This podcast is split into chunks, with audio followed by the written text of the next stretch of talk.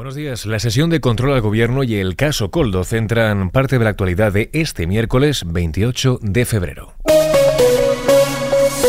XFM Noticias con Jorge Quiroga. El Partido Popular preguntará hoy a Pedro Sánchez y a cuatro ministros sobre el caso Coldo. El Grupo Parlamentario Popular centrará este miércoles buena parte de sus preguntas en la sesión de control en el Congreso a interrogar al presidente del Gobierno y a los ministros Bolaños, Marlasca, Puente y Torres. La ofensiva del PP se completará con una interpelación relativa a la responsabilidad del Gobierno en los hechos que derivaron en las detenciones por el presunto cobro de comisiones ilegales en la venta de mascarillas durante la pandemia, conocido como el caso del Orme. En el día de ayer, el ministro de Transportes, Óscar Puente, compareció para explicar las actuaciones del gobierno frente al llamado caso Coldo. Puente quiso dejar claro que no cree que Ábalos haya metido la mano, pero sí que la decisión de no dejar su acta no está a la altura como político. Tengo el más alto concepto por José Luis, tanto personal como político. Para él lo importante es no acabar su trayectoria política como si fuera un corrupto Nadie, desde luego en el Partido Socialista, le está acusando de corrupción. Mi sensación personal tendría que verlo para creerme que José Luis Ábalos ha metido la mano. Estamos hablando de responsabilidades políticas y de responsabilidades políticas básicas. Cuando uno elige a quién le rodea y cuando además a esas personas a las que elige las tiene tan cerca, tiene una responsabilidad en sus actos absolutamente ineludible. Y eso es lo que se le está planteando a José Luis Ábalos la culpa de elegir y de vigilar.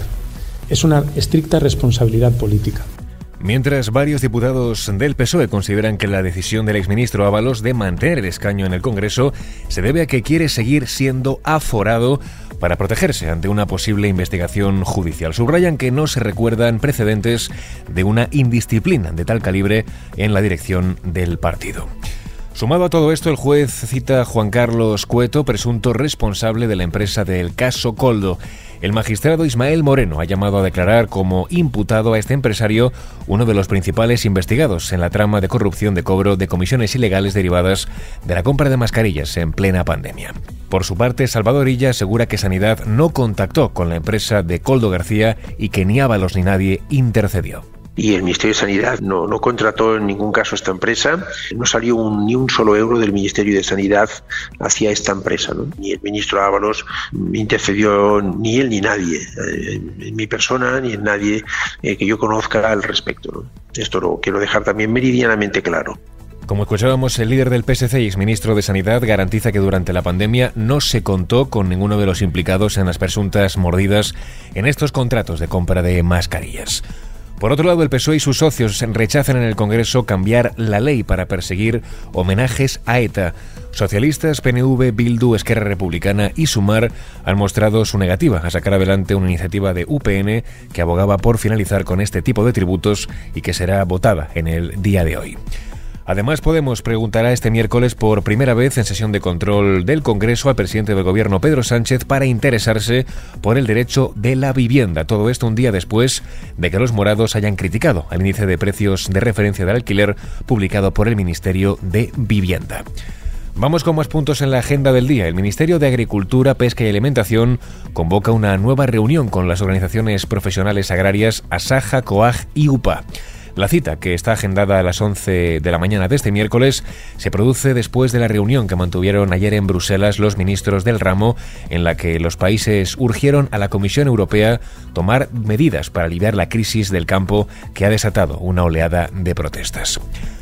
Al margen de este asunto, ya en clave internacional, Margarita Robles rechaza enviar tropas europeas a Ucrania.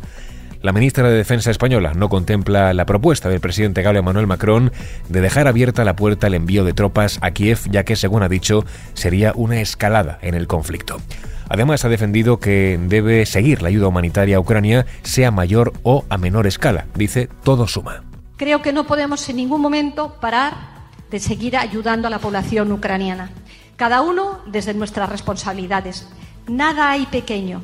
El traer a una persona, ayudar a una persona, acompañarle en el tratamiento oncológico, acompañarle en ese momento que está a punto de entrar en el quirófano para que le pongan la prótesis, oírle cuando llora, porque por videoconferencia está viendo pues su familia que está fuera de su, de su país, de Ucrania. Robles confía en que Ucrania gane la guerra porque no puede tolerarse, ha dicho que en el siglo XXI haya dictadores y autócratas como el presidente de Rusia, Vladimir Putin. Y terminamos con la previsión del tiempo para este miércoles.